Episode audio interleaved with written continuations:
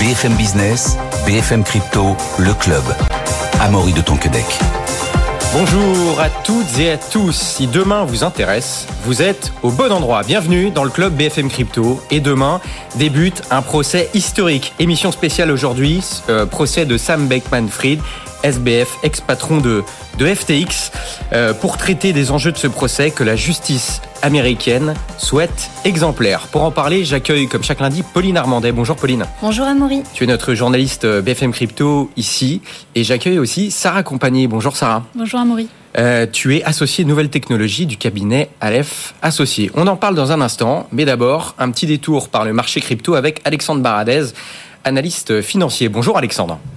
Bonjour Amaury, bonjour à tous. Alexandre, le Bitcoin euh, commence la semaine dans le vert et prend un peu plus de 4% depuis hier soir et se stabilise autour des 28 300 dollars, Alexandre. Oui, c'est une phase qui est clairement intéressante. hein. Non seulement pour les, voilà, les spécialistes crypto, ceux qui ne suivent que, le, que, que, que ce secteur-là de manière très précise, mais c'est aussi une phase euh, pour des analystes dont je fais partie qui surveillent les différentes classes d'actifs, les actions, les indices, les matières premières ou autres, euh, parce qu'on constate des divergences qui deviennent de plus en plus fortes en fait. hein. On a d'un côté un le Bitcoin qui revient sur des plus hauts d'un mois et demi, donc une belle performance, belle résilience, une résilience qui s'opère au moment où le dollar est fort, fort. Il suffit de regarder l'euro par rapport au dollar, de regarder le, euh, le, le- les niveaux, le gold également, d'autres métaux. Le, dollar fort euh, est clairement, c'est la tendance depuis déjà plusieurs semaines maintenant, plusieurs mois. On a des taux américains, on le disait, qui sont très élevés toujours, des taux courts à plus de 5, même presque 5,5%. Et ce qui, il y a quelque temps encore, créait des conditions défavorables pour les cryptos, comme pour les métaux, pour l'argent, pour l'or, eh bien depuis quelques jours maintenant, depuis 5-6 jours, eh bien n'opère plus en termes de pression sur le Bitcoin. Alors qu'il y a toujours une pression qui s'opère sur l'or. Oui, l'or actuellement est sur un plus bas de plusieurs mois, depuis 7-8 mois quasiment, alors que le Bitcoin est en train de se redresser. Et euh, alors, est-ce qu'il faut dire, ben, c'est formidable, des corrélations, etc. Je, pense qu'il faut le voir comme une vraie preuve de résilience avant tout. C'est-à-dire que c'est pas certain qu'en étant remonté à 28 000, on flambe après à 31-32 sur la résistance et qu'on aille après chercher les 40 dans la foulée. Mais je trouve que c'est une preuve de, de résilience, même c'est le terme approprié, de résilience dans un environnement qui se montre toujours austère pour d'autres classes d'actifs qu'on assimilait ou qu'on comparait régulièrement au, euh, Bitcoin, si vous voulez. Donc je trouve cette phase-là particulièrement intéressante et ce qui pourrait vouloir dire que au moment, probablement dans quelques semaines, où les taux américains ou le dollar aussi vont commencer à se détendre, les actifs qui auront moins souffert dans cette phase où les taux sont très élevés toujours et le dollar est élevé, eh bien c'est les actifs qui pourraient réagir un peu plus fortement à ce moment-là, si vous voulez. Donc là, c'est vraiment une phase intéressante parce qu'on est toujours techniquement dans ce range 25 000, 30, 31 000 à peu près. On revient se placer un peu au milieu du range, voire un peu dans la partie supérieure. Euh, et il est clair que dans ce genre d'environnement, si vous avez un, un test de 30, 31 000, alors que ce contexte de taux reste, reste toujours en place, ce sera, ça donnera non seulement une preuve de résilience, mais une preuve d'attractivité ensuite pour sortir par le haut de ce range. Et un range de, de 5 6 000 dollars quand vous le cassez à la hausse, bien vous projetez ça comme objectif, ça vous donne hein, 36 000, 37 000 dans le viseur. C'est encore un peu tôt pour dire que c'est le, bon rallye, que c'est celui qui va, faire le, décollage en dehors du range, mais il y a une vraie preuve de résilience qui est en train de, de s'opérer devant nous et qui est particulièrement intéressante.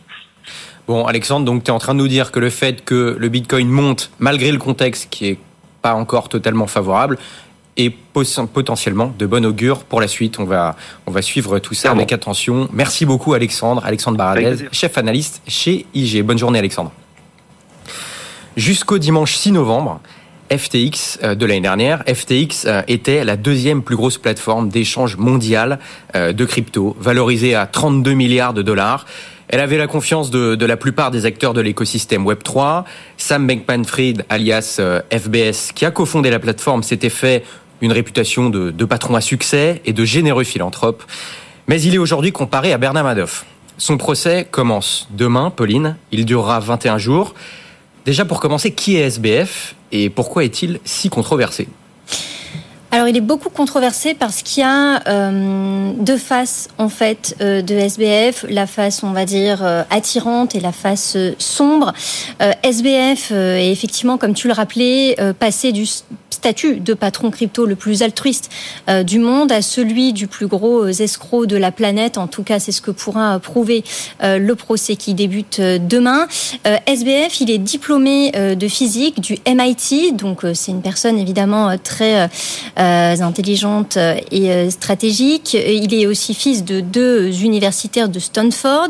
Il a fondé FTX en 2019, donc c'était il n'y a pas si longtemps que ça, et puis il en a fait un véritable empire des crypto-monnaies, euh, au point même de lui devenir une sorte de, de sauveur, d'ambassadeur des cryptos, euh, qui quand il y a eu le gros crack des crypto-monnaies au, printemps dernier, euh, ben, il est arrivé voilà, un peu comme une personne capable de sauver tout un écosystème. Avait racheté des plateformes, BlockFi et notamment Digital Voyageur. Et euh, avant la chute de FTX, dont on va parler dans l'émission, euh, c'est vrai qu'il était à la tête d'une fortune de plus de 26 milliards de dollars. Donc on parle en milliards et pas en millions.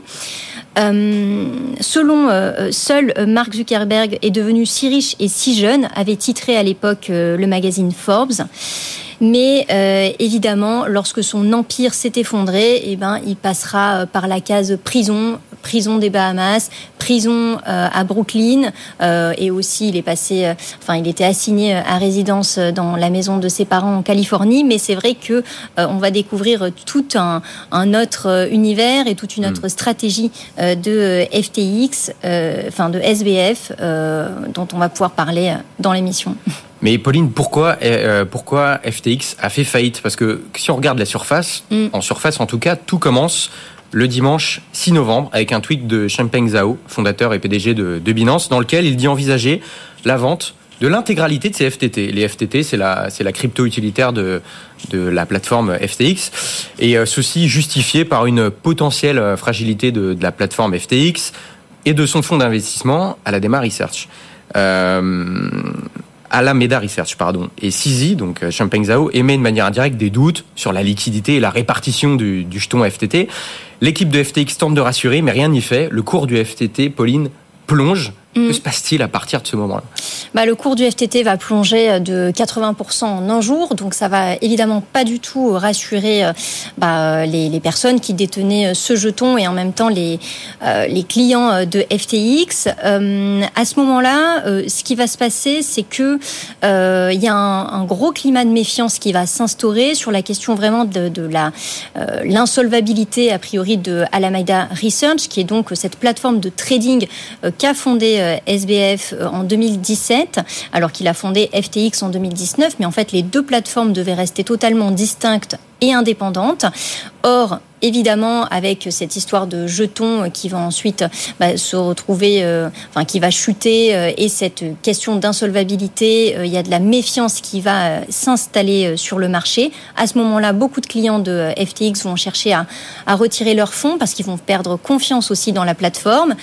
FTX va bloquer aussi l'accès à sa plateforme et d'ailleurs euh, SBF euh, au départ va tweeter que tout va bien euh, à ses clients et qu'en fait les fonds de ses clients sont en sécurité. Oui, il a tenté de rassurer tant que possible. Il a rassuré, mais quelques heures après, il va carrément supprimer son tweet parce que bon, bah, il se rend compte qu'il y a quand même quelques difficultés qui vont pas tarder à hmm. être révélées et à émerger. Quelques heures après, euh, bon bah FTX est quand même encore en difficulté, donc Binance va chercher à racheter FTX. Et en cherchant à racheter, racheter FTX, euh, Binance va jeter un peu un œil aux finances de FTX et se rendre compte qu'en fait, ben euh, c'était pas très clean tout ça. Donc Binance va rejeter en fait cette, cette proposition d'achat de FTX. Entre temps, FTX bah, se retrouve euh, encore en difficulté et euh, va chercher un peu de l'argent d'investisseurs. FTX va chercher à, à réunir hein, plus de 8 milliards de dollars de capitaux frais pour un peu tenir le choc. FTX va pas réussir et va annoncer se placer ben, sous le, la protection de la loi américaine sur les faillites, donc le chapitre 11 euh, de euh, la loi américaine. Et euh, c'est un peu comme ça que le 11 novembre, tu parlais du 6 novembre de ce tweet, ben, quelques jours après, le 11 novembre, FTX se déclare en faillite, un peu à la stupeur aussi générale et à tous ces jours qui se sont enchaînés jusqu'à cette procédure. En une petite semaine, tout est allé mm. très très vite. En quelques jours, oui. Sarah, euh, le, placement de FTX sous, le, sous la loi Chapter 11, est-ce que tu peux nous, nous dire un peu ce que c'est, en, quoi ça consiste pour, pour, pour cette plateforme, pour le droit américain? Alors peut-être avant ça, pour résumer un petit peu ce qui se passe, c'est qu'il y a plusieurs procédures qui sont en cours en ce moment. Et pour expliquer quel est le rapport entre ce procès qui est mené par le département de la justice américaine, la procédure collective donc de liquidation judiciaire qui est en cours, il faut revenir un tout petit peu en arrière. Donc il faut savoir que le groupe FTX, c'est à peu près une centaine euh, de sociétés du groupe. Et euh, comme le disait Pauline, en fait, au début, on a commencé à avoir des sentiments, des craintes, euh, parce que justement, on voyait des transactions qui étaient faites entre beaucoup de sociétés qui potentiellement présentaient des conflits d'intérêts. On savait les liaisons qu'il pouvait y avoir entre la CEO de Alameda Research et le et SBF, on pouvait savoir qu'il y avait euh, des FTT qui étaient émis euh, parce qu'en en fait, on voyait aussi qu'Alameda sur d'autres plateformes prenait des positions à risque. Et donc en fait, c'est tout ça qui a suscité euh, le sentiment au début qui a mené à la crise de liquidité, liquidité et tout ce qui a été expliqué. le fait qu'il soit placé sous, on va dire, cette procédure de faillite est, on va dire, vraiment propre à ce qu'on appellerait en France les procédures collectives. Donc, quand une société ne parvient plus à rembourser, euh, à, honorer ses paiements ou à rembourser ses créances, on entre dans une procédure qui a trois issues possibles. Soit avoir un plan de redressement, donc retrouver un petit peu comment est-ce qu'on fait pour que les finances aillent mieux et donner une nouvelle, euh, on va dire, euh, impulsion à la société. Et c'est pour ça que le patron de, FTX a été euh, changé le jour après la mise en faillite dans l'espoir de relancer la société. Alors c'était euh, euh, Ray qui a repris les commandes et qui en fait avait été à l'époque d'Enron euh, l'une des personnes qui avait travaillé pour relancer la société. donc ça c'est sur le volet procédure collective. donc premier volet redressement, lui, s'est assez vite rendu compte qu'en fait, il y avait beaucoup, euh, son rapport en tout cas a révélé beaucoup euh, de malversations et donc que ce serait potentiellement pas possible. La deuxième issue possible, c'est une offre de rachat. Donc euh, c'est ce qu'on est en train d'envisager en ce moment. On sait que d'ici fin octobre, on verra si c'est possible ou pas de racheter avec un nouveau plan de relance. Et la troisième option, c'est la liquidation pure et simple de la société. Donc ça, c'est le volet euh, procédure collective. Qu'est-ce qu'on fait pour rembourser les créanciers? On viendra après euh, de savoir qui est prioritaire, etc. Mm. Mais c'est vraiment le procès ça.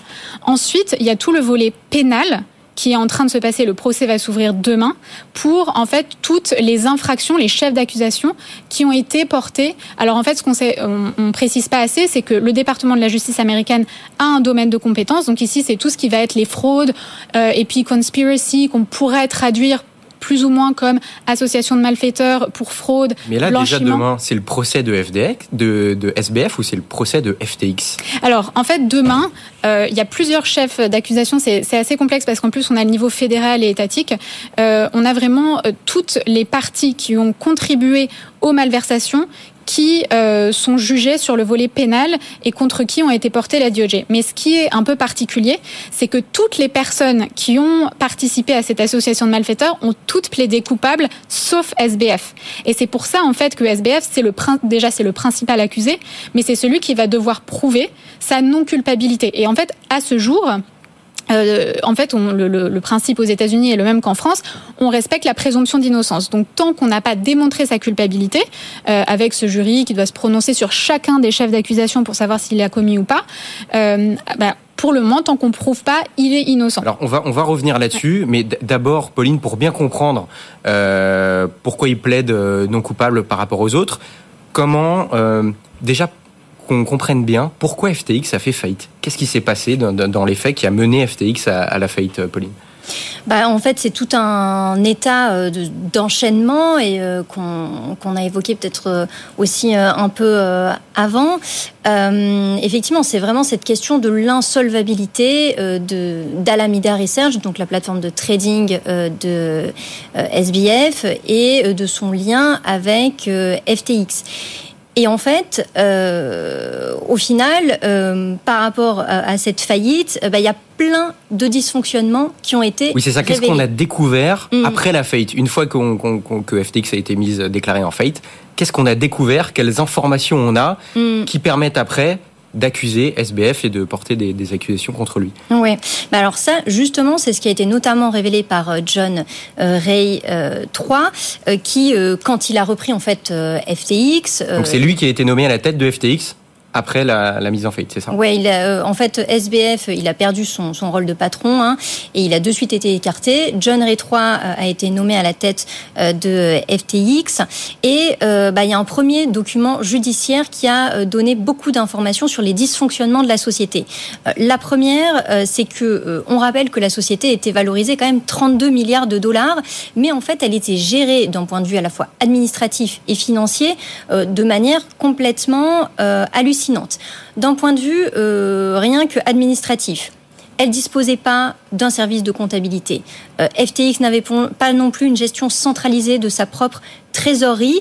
Et de nouveau, euh, ben, comme tu l'expliquais euh, aussi, il y avait vraiment ces échanges, euh, ces transactions assez étranges entre Alameda Research et FTX. Typiquement, FTX est soupçonné d'avoir prêté près de 10 milliards de dollars de fonds de ses clients pour venir en aide en fait à Alameda Research qui était pas bien au printemps dernier.